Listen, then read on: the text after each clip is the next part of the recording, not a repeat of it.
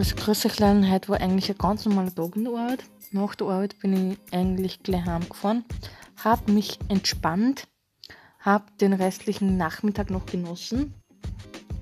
Und ja, und jetzt fängt es hoffentlich nicht zu morgen an, weil es ist schon richtig, richtig anstrengend, dass es jeden Tag ein Gewitter gibt.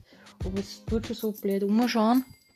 Und ja, und dann werde ich den restlichen Abend noch genießen, wahrscheinlich nur Serie anschauen oder einfach runterkommen von dem allem und dann einfach hoffentlich nur einen schön eine gute Nacht haben. Ja, das ist so und morgen ist schon wieder Mittwoch. Morgen gehen wir ins Kino am Abend.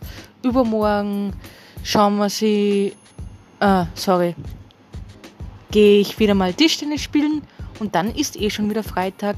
Ja, das ist sehr, sehr gut.